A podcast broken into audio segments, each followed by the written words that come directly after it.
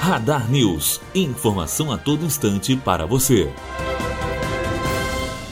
Serviços de saúde serão avaliados em Volta Redonda.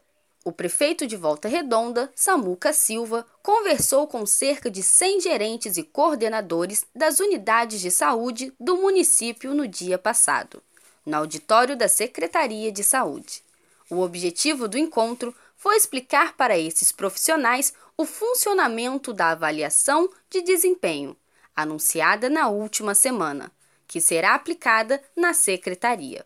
Ele explicou que a avaliação do atendimento nas unidades será feita por pesquisa telefônica diária, coordenada pela CEPLAGE e Ouvidoria Geral, que atingirá 15 mil usuários de todas as unidades de saúde do município por mês. As ligações serão realizadas aleatoriamente, no dia seguinte ao atendimento.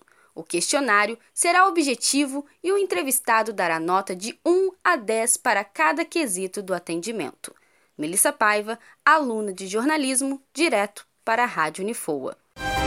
Radar News. Informação a todo instante para você.